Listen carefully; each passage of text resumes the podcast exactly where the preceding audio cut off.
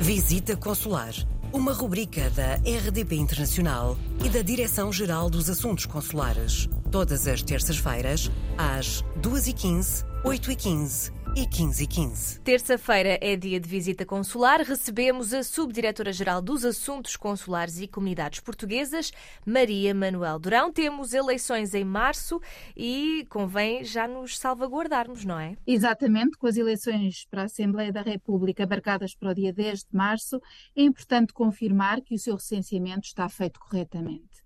Uh, apesar de todos os cidadãos nacionais que completem 17 anos e sejam possuidores de cartão de cidadão serem oficiosa e automaticamente inscritos no recenseamento eleitoral a título provisório, na comissão recenseadora ou no posto correspondente à morada que consta do respectivo documento de identificação, é sempre necessário confirmar o recenseamento a quando da renovação de documentos.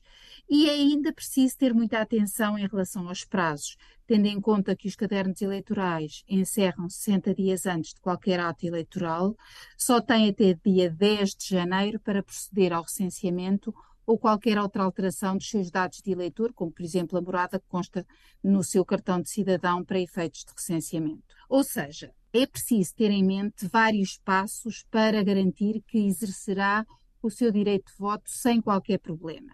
E hoje gostaria de vos alertar para alguns deles.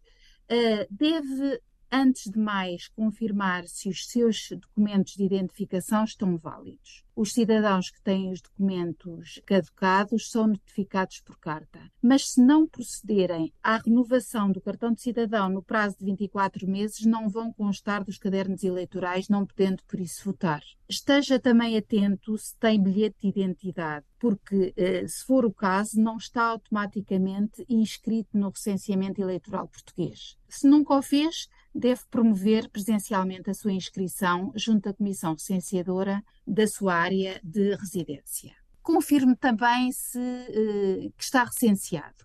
O recenseamento eleitoral de cidadãos nacionais com residência no estrangeiro é voluntário, sendo sempre necessário, quando da renovação do cartão de cidadão, declarar que pretende efetuar ou manter o recenseamento eleitoral. Confirme também a morada que tem no cartão de cidadão. Isto é muito importante porque o voto postal irá para a morada que consta no documento de identificação.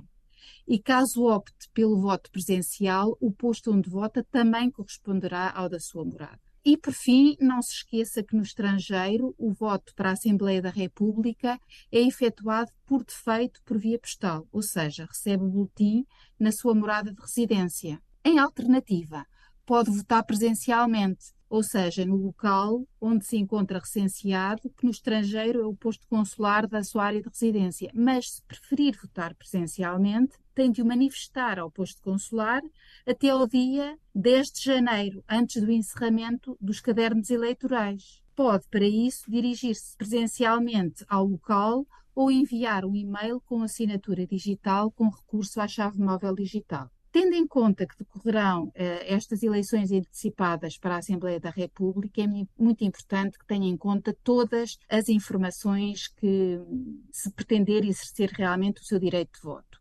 Não se esqueça que o recenseamento eleitoral é suspenso 60 dias antes de cada ato eleitoral, ou seja, tem de ter o processo concluído para poder votar, incluindo a escolha da modalidade de voto que pretende.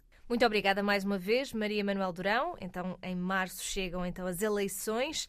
Prepare-se, salvaguarde que pode uh, exercer o seu direito de voto. Até para a semana. Coloque as suas questões através do mail visitaconsular.rtp.pt